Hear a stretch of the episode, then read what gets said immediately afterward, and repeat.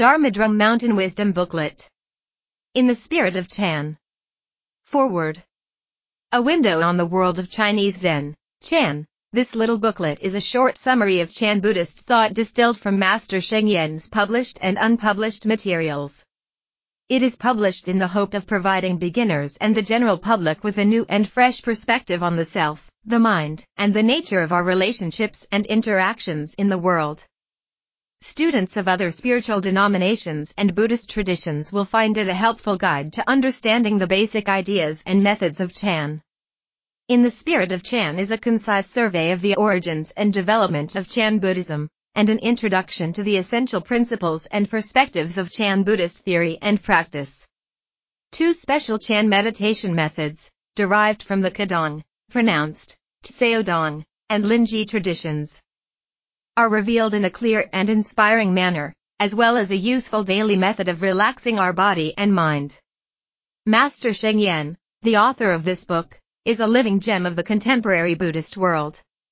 Besides his vast knowledge of Buddhist scriptures and personal experience of the wisdom of the Buddha, his consistency in precept holding, his promotion of Buddhist education, and his vows and dedication to, as he would say, building this world into a pure land define his unique character and importance.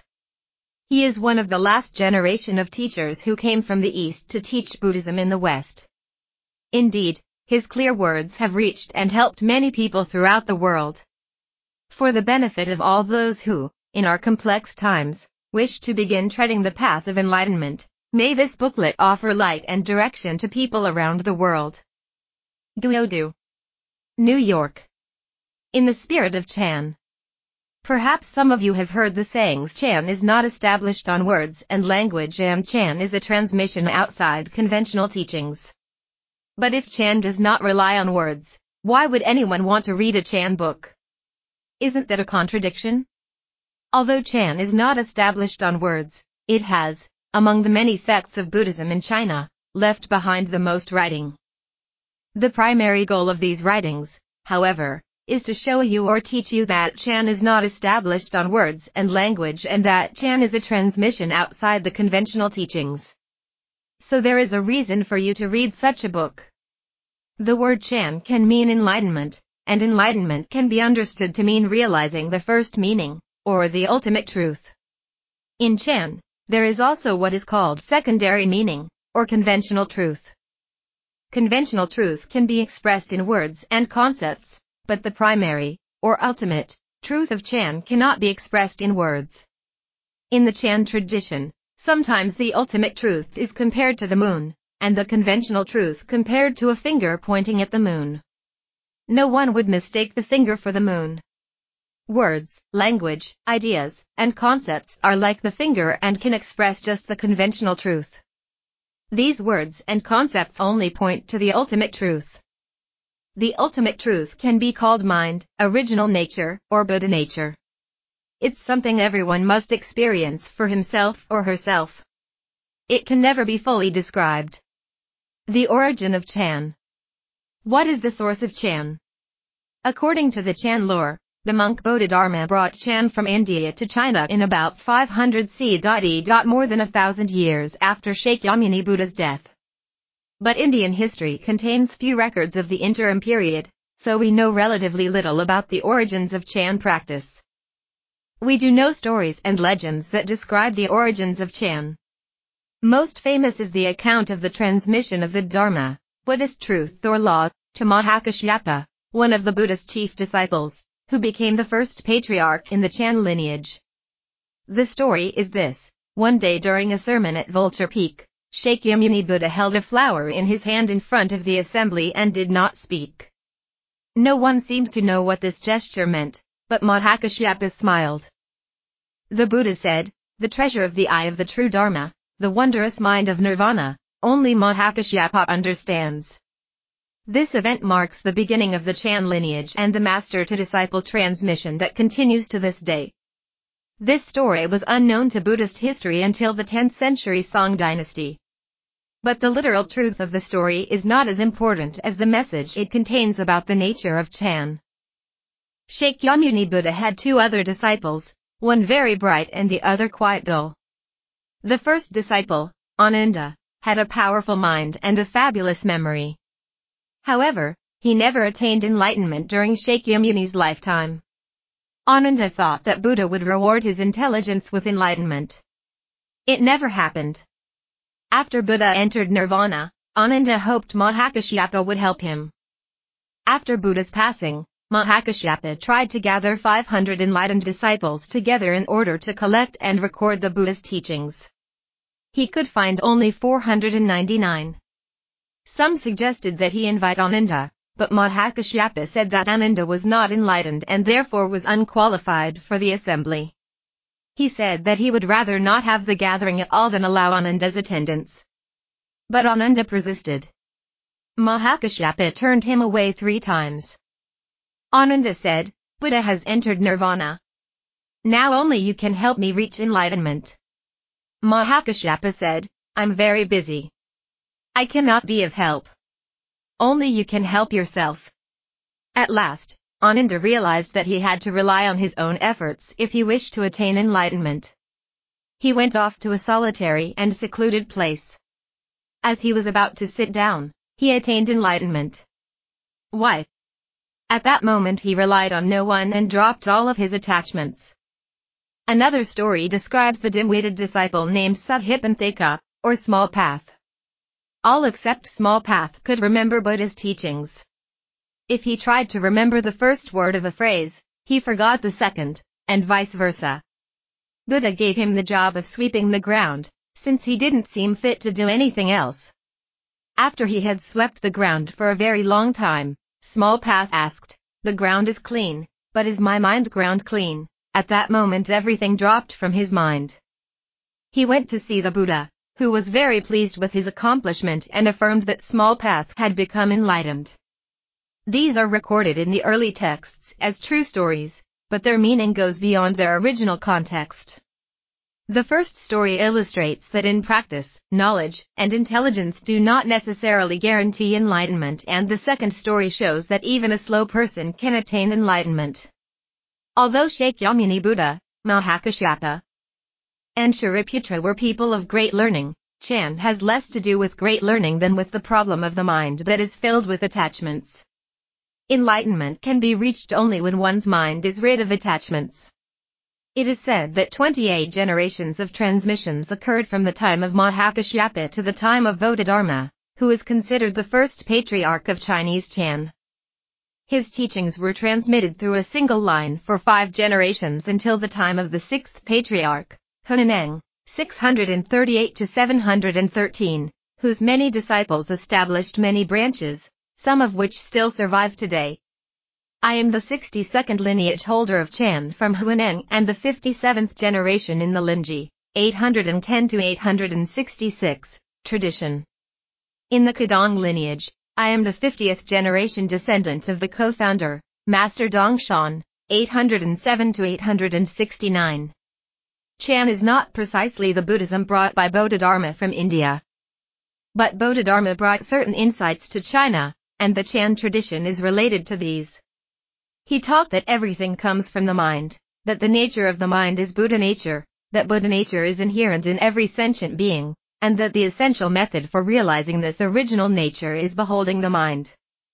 These ideas were controversial when they were first presented in China, because they seemed to contradict the more complicated philosophies and practices of other Buddhist schools, but they are really just basic Buddhism, stripped to its essence. There is a famous story about the enlightenment of Bodhidharma's disciple Huike that illustrates the bare-bones nature of Bodhidharma's Chan Huike went to Bodhidharma and said, Master, could you calm my mind for me? Bodhidharma said, Hand over your mind and I will calm it for you. Huike searched within and then told Bodhidharma that he could not find his mind. Bodhidharma then said, There, I have already calmed your mind for you. This is the account of Huike's enlightenment. Those of you who have been on retreat and suffered a lot of pain in your legs from sitting meditation apparently need not have done so. Unfortunately, you did not meet Bodhidharma. Bodhidharma's two entries and four practices. There is an important work attributed to Bodhidharma called the Two Entries and Four Practices. in which he details more explicitly what sentient beings must do to realize their true nature. The two entries are entry through principle and entry through practice. Entry through principle means directly seeing the first principle, or original nature, without relying on words, descriptions, concepts, experience, or any thinking process. Entry through practice refers to the gradual training of the mind. Bodhidharma describes entry through principle as follows. Leaving behind the false, return to the true, make no discriminations between self and others. In contemplation, one's mind should be stable and unmoving, like a wall. This may sound like the direct, easy path to enlightenment, but it is in fact the most difficult. If we think of Bodhidharma's own enlightenment as an entry through principle, then we would have to say that it only came after a lifetime of practice, culminating in his nine years of meditation facing a wall in a cave on Mount Song. Actually, the method used to accomplish entry through principle is precisely this phrase, one's mind should be stable and unmoving, like a wall. This does not mean that the mind is blank, on the contrary, it is alert and clear, illuminating everything with awareness and responding with compassion. This is ideal, and it is the state of mind referred to in entry through principle. The second entry to attaining realization is through practice, of which there are four. Accepting karmic retribution, adapting to conditions, no seeking, and union with the Dharma. Each practice is progressively more advanced, and therefore, they should be followed in order. The first practice, accepting karmic retribution involves recognizing the effects of karma and cause and consequence. Karma is a Sanskrit term that translates literally as action. When we carry out an action, a karmic force remains that leads to a consequence in the future, whether in the present existence or in a future one. The karmic effect of a particular action is not permanently fixed, because the continual performance of new actions modifies the karmic force accordingly. But in all cases, there is a cause and consequence relationship, and the consequence will be similar in nature to the cause. Therefore, when we face adversity, we should understand that we are receiving the karmic retribution from countless previous actions in countless previous lives. When we pay back some of our debt, we should feel happy that we have the capacity to do so. If we have this perspective, then when misfortunes arise, we will be tranquil and without resentment. We will not suffer from disturbing emotions or be discouraged or depressed. This is an important practice. Karma, or cause and consequence, has to be understood and applied in conjunction with the Buddhist concept of causes and conditions. The coming together of causes and conditions makes it possible for things to happen. We cannot and should not run away from our responsibilities and the retribution caused by our karma. But we should try to improve our conditions and karma. If things can be improved, we must try to make them better. If they can't be changed, then we should accept them with equanimity as karmic retribution. It might be easy to confuse the principle of causes and conditions with that of cause and consequence. In fact, the two principles are intimately connected with each other, and it is difficult to talk about one without mentioning the other. From the standpoint of cause and consequence, we can say that the earlier event is the cause and the later event is the consequence. One event leads to the next. A cause, however, cannot lead to a consequence by itself. Something else must occur, must come together with the cause, to lead to a consequence. This coming together of events and factors is referred to as causes and conditions. A man and woman together do not automatically lead to children. Other factors must come together in order for the cause, parents, to lead to the consequence, children. Parents, children, and the other factors involved are all considered causes and conditions. Causes and conditions can also be thought of as dharmas, a Sanskrit term referring to all phenomena, whether physical or mental. This meaning is distinct from Dharma with a capital D which refers to the teachings of the Buddha, and the methods and principles of practice. However, even the teachings of the Buddha and the methods of practice are themselves phenomena, or dharmas. In any case, the condition, one dharma, that intersects with a cause, another dharma, must have itself been caused by something else, and so on and so on infinitely in all directions throughout space and time. All phenomena arise because of causes and conditions. Any phenomenon that arises is itself a consequence of a previous cause and arose because of the coming together of causes and conditions.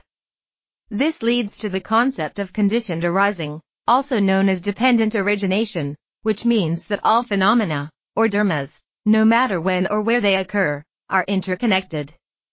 Since all dharmas are the consequences of causes and conditions, their arising is conditional.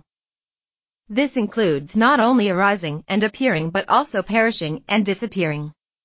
A person being born is a phenomenon, and a person dying is a phenomenon, a bubble forming is a phenomenon, and a bubble bursting is a phenomenon, a thought appearing is a phenomenon, and a thought disappearing is a phenomenon.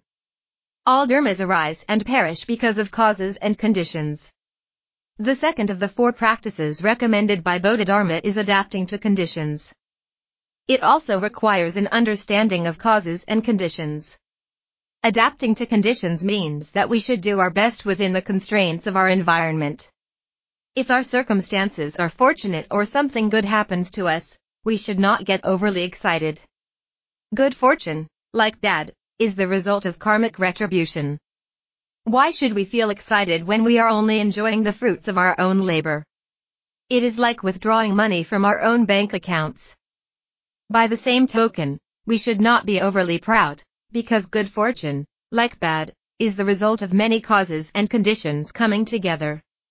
How can we take credit for our accomplishments, when they depend so much on the goodwill of others, on the sacrifices of our parents, on the circumstances of history. The practice of adopting to conditions means that you accept your karma, or cause, and consequence, without being overly joyful, self-satisfied, or disappointed. Accepting karmic retribution and adapting to conditions are very helpful practices in daily life. They allow us to improve our conditions and karma and maintain a positive attitude toward life. They help us enjoy equanimity in the face of changing circumstances, improve our behavior, and keep our relationships harmonious. These teachings of Bodhidharma are not hard to understand, and any ordinary person can make use of them. If we can apply them in daily circumstances, we will fulfill our responsibilities and we will make the best of our opportunities. In this way, life will be more meaningful. The third of Bodhidharma's four practices is no seeking. There is a Chinese saying that people raise children to help them in old age, and people accumulate food in case of famine. Today, people in the West may not raise children just to support them in old age, but people probably still accumulate food, or wealth, in case of hardship. This attitude is not the attitude of no seeking.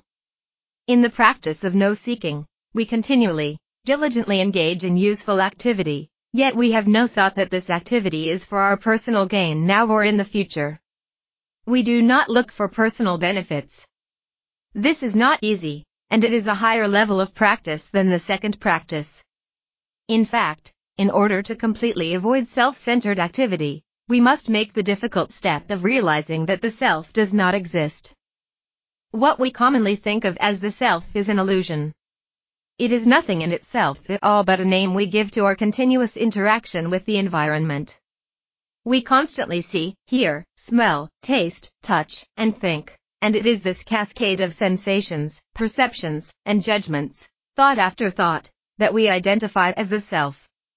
To say that the self is an illusion, however, is not to say that the self is a hallucination. The self is not a mirage. We say that the self is illusory because it is not a stable entity but, rather, a series of events that are forever changing in response to a constantly changing environment. The self is not a thing that stays the same, and as such, we say that the self is an illusion. For the same reason, all phenomena are considered illusions, that is, all phenomena are selfless. All things change from moment to moment, evolving and transforming into something else. The self, therefore, is a false existence ceaselessly interacting with a false environment. The practice of no seeking is an advanced practice because it is the practice of no self. While it is normal for people to begin to learn and practice Buddhism for their own benefit, eventually, through practice, their self-centeredness falls away They find themselves busy because others need their help, and they provide what is needed. Such a person no longer even thinks about attaining enlightenment. When you have ceased to be concerned about your own attainment, then you are enlightened. Otherwise there will always be subtle, wandering thoughts and attachment to the desire to do something for yourself. If you want to free yourself from all worldly vexations and suffering and if you desire liberation, you are still attached to yourself. It is only when you have no concern about your own enlightenment that you can truly be enlightened. The practice of no seeking is the practice of this enlightened state. The fourth of Bodhidharma's practices, union with the Dharma, is a basic tenet of Buddhism that all phenomena are impermanent and do not have an intrinsic self. In the practice of union with the Dharma, we try to personally experience this impermanence and selflessness through direct contemplation of emptiness. This is the highest practice of Chan, and it leads to the highest attainment. It is the practice that allows us to reach the point of entry through principle that we talked about earlier. But where does a practitioner begin? Different Buddhist sects employ many methods of practice that can be used by beginners, such as reading the scriptures, making vows, doing prostrations, mindfulness, and meditating on the breath. These methods all help us to go from scattered mind, which is confused, emotional, and unstable, to a mental state that is tranquil and in harmony with our environment. The very first thing we should do is relax the body and mind.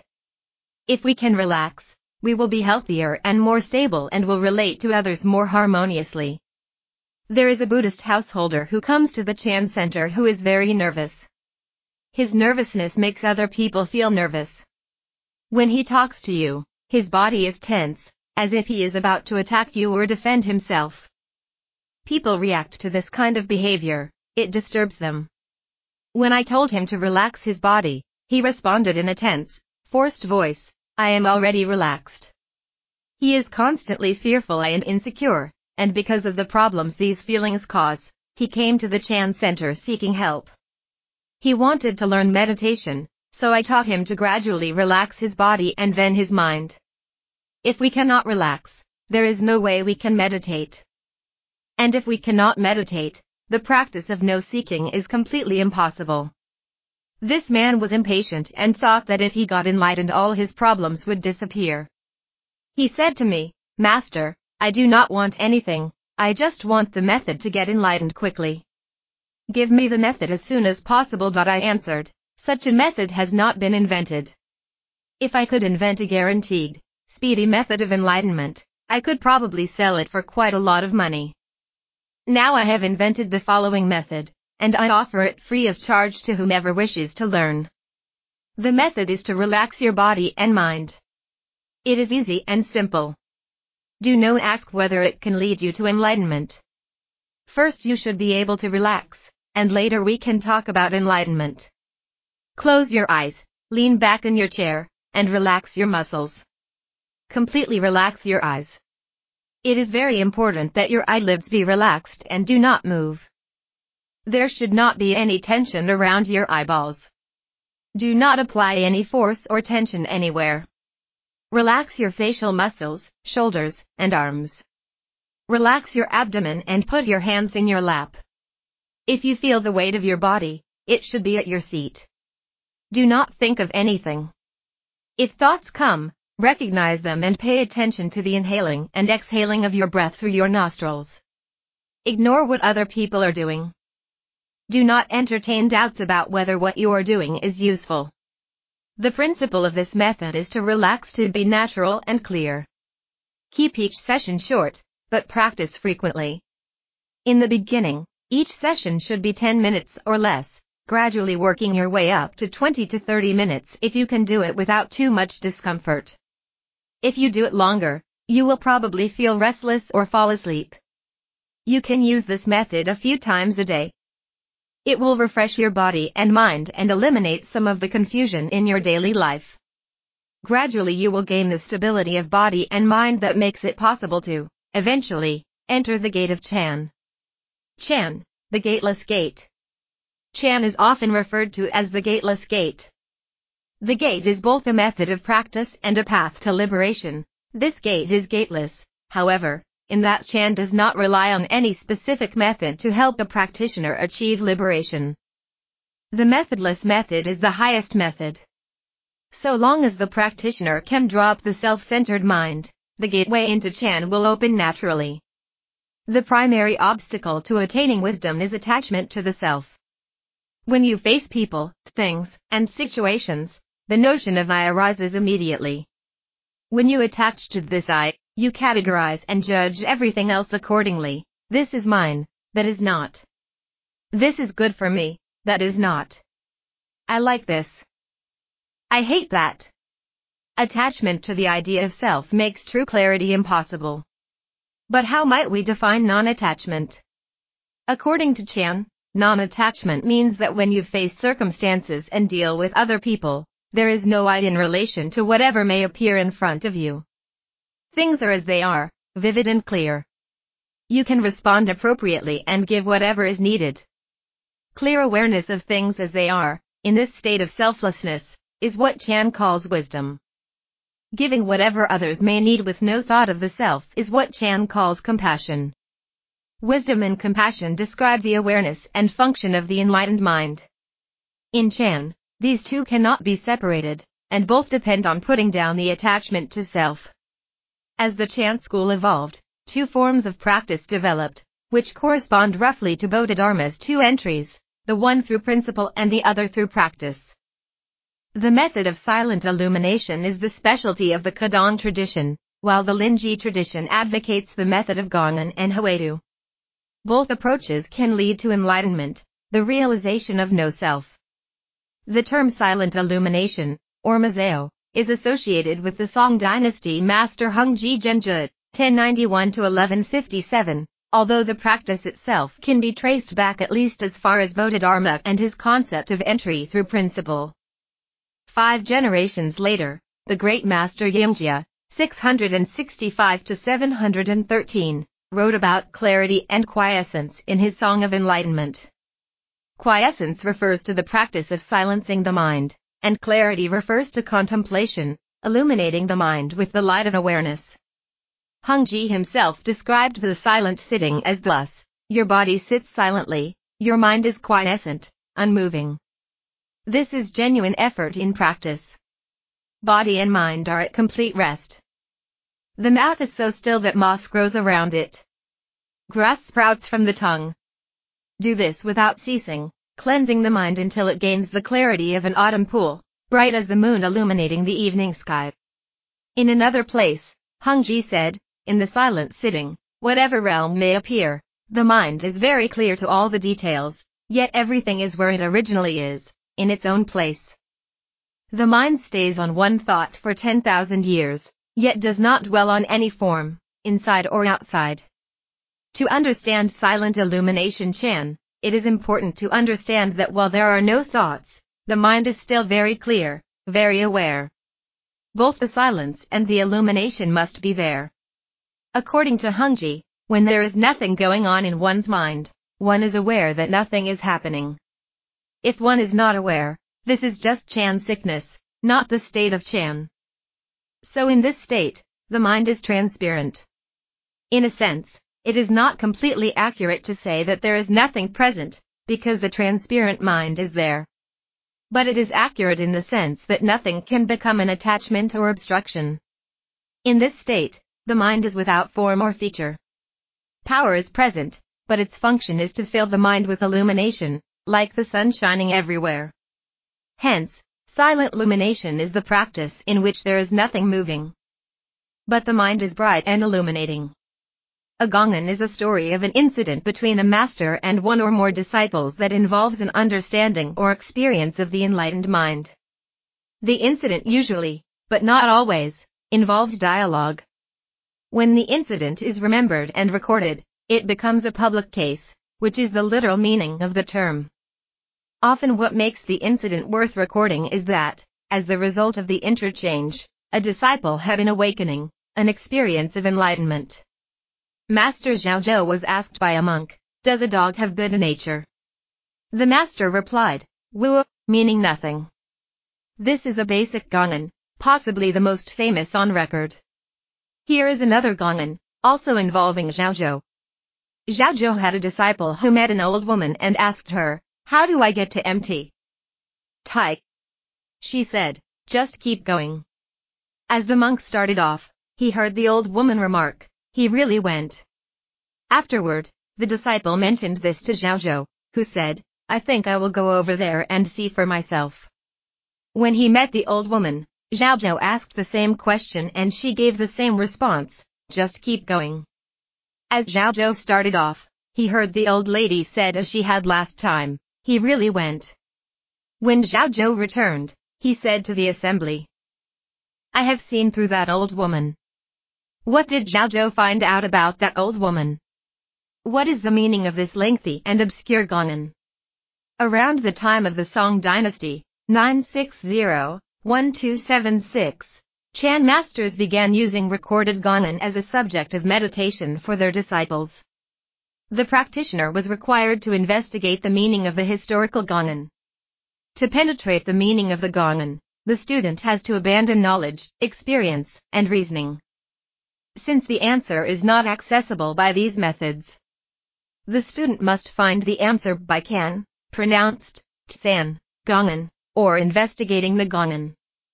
This requires sweeping from consciousness everything but the Gongan, eventually generating the doubt sensation, which is a strong sensation of wonder and an intense desire to know the meaning of the Gongan. Closely related, but not identical to the Gongan is the huatou. A huatou literally, head of a spoken word, is a question that a practitioner asks himself or herself. What is Wu, and who am I, are commonly used huatous. In the huatou practice, one devotes one's full attention to repeating the question incessantly.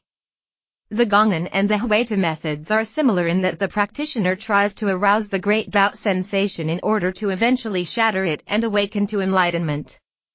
Chan Master Dahui Zonggao, 1089-1163, one of the greatest advocates of huatou practice, maintained that sitting meditation is necessary to settle the wandering mind before a student can effectively use a Gongan or huatou.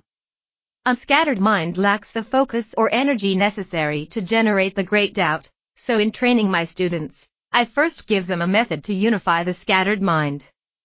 Once the student's mind is stable and concentrated, the application of Gongan or huatou may cause the great doubt to rise.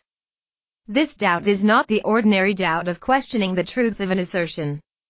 It is the fundamental uncertainty, the existential dilemma, that underlies all of our experiences the question of who we are and the meaning of life and death. Because the question inherent in the Gongan or huatou cannot be resolved by logic, the practitioner must continually return to the question. Nurturing the doubt mass until it is like a hot ball of iron stuck in his throat. If the practitioner can persist and keep the energy from dissipating, the doubt mass will eventually disappear in an explosion that can wipe away all doubt from the mind leaving nothing but the mind's original nature, or enlightenment. It is also possible, and perhaps more likely, that the explosion will lack sufficient energy to completely cleanse the mind of attachment. Even as great a master as Dahui did not penetrate sufficiently in his first explosive experience. His teacher Yuan Weiyang, 1063-1135, told him, You have died, but you have come back to life. His enlightenment was confirmed on his second experience. Therefore, it is very important to have a reliable shifu, or teacher, guiding one through all stages of practice. At the outset, attempting to generate the great doubt before the mind is sufficiently stable would, at best, be useless and, at worst, give rise to a lot of anxiety. And finally, any experience one has as a result of the practice must be confirmed by an adept master. Only a genuine master will know the difference between a true and a false enlightenment. The practice of Gongan or huatou is an aggressive, explosive approach toward enlightenment. The practice of silent illumination is a more peaceful way. Both, however, require the same foundation, a stable and unified mind. And both have the same purpose, the realization of the nature of mind, which is the nature of emptiness, Buddha nature, wisdom, and enlightenment. About the author. Master Sheng Yen. Venerable Chan Master Sheng Yen was one of the 20th century's foremost Buddhist teachers, scholars, and meditation masters, and was instrumental in the revival of Chinese Buddhism in modern times. Venerable Sheng Yen was born into a humble farming family near Shanghai in 1930. He became a novice Buddhist monk at the age of 13. During the communist takeover of China in 1949, he escaped with the Nationalist Army to Taiwan. At the age of 28, after 15 years of strenuous scriptural study and struggle in his meditation work, while sojourning at various monasteries in southern Taiwan, he had the deepest spiritual experience of his life. Soon after, he entered into a solitary six-year meditation retreat to deepen his realization. He later received formal lineage transmission in both the extant lines of Chan, Zen, Buddhism, making him the 57th generation master in the Linji line and the 52nd generation master in the Caodong line of Chan. In 1969 Venerable Sheng Yen went to Japan to attend graduate school, with the conviction that a strong education would be required to revive Chinese monasticism. In six years he obtained master's and doctorate degrees in Buddhist literature from Rissho University, becoming the first monk to earn a doctorate in the history of Chinese Buddhism. For the last 30 years of his life, he tirelessly devoted all of his energy to advancing Buddhist education, reviving the tradition of rigorous education for monks and nuns, leading intensive Chan meditation retreats worldwide, engaging in interfaith outreach, and working on behalf of world peace, youth development, and gender equality. Venerable Sheng Yen passed away peacefully in Taiwan on February 3, 2009. He is revered by tens of thousands of disciples and students around the world. His wisdom and compassion is found in his books in Chinese, English, Japanese, and several other languages, and in the teachings of his students and Dharma heirs both in Asia and the West. Appendix Dharma Drum Mountain Pocket Guides to Buddhist Wisdom. E1 Meeting of Minds. E2 In the Spirit of Chan. E3 A General Introduction to the Bodhisattva Precepts. E4 The Effects of Chan Meditation. E5 The Meaning of Life. E6 Why Take Refuge in the Three Jewels. E7 The Buddha Dharma in Daily Life. E8 A Happy Family and a Successful Career. E9 Chan Practice and Faith. E10 Establishing Global Ethics. E11 Wuming exposes ignorance. E12 The Buddha Mind, Universe, and Awakening. E13 The Dharma Drum Lineage of Chan Buddhism. E14 Master Sheng Yen. E15 The Six Ethics of the Mind. E16 Living in the 21st Century, A Buddhist View. E17 Encounters with Master Sheng Yen. Copyright Pocket Guides to Buddhist Wisdom. English E2. Chan Practice Series. In the Spirit of Chan. An Introduction to Chan Buddhism. Author, Venerable Chan Master Sheng Yen.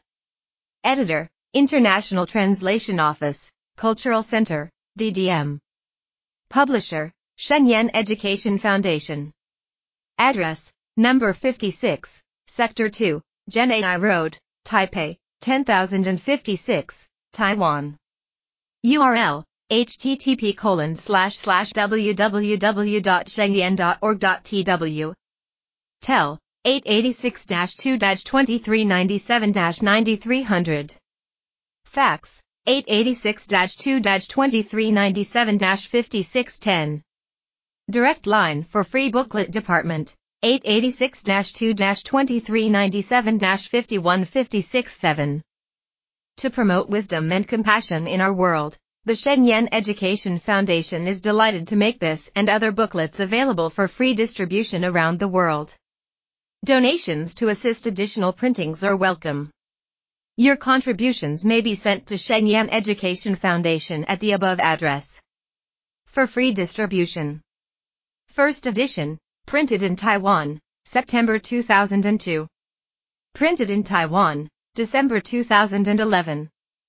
ISBN 957-598-166-9. Copyright C. Dharma Drum Mountain 2002. All rights reserved. No part of this book may be reproduced without permission in writing from the publisher.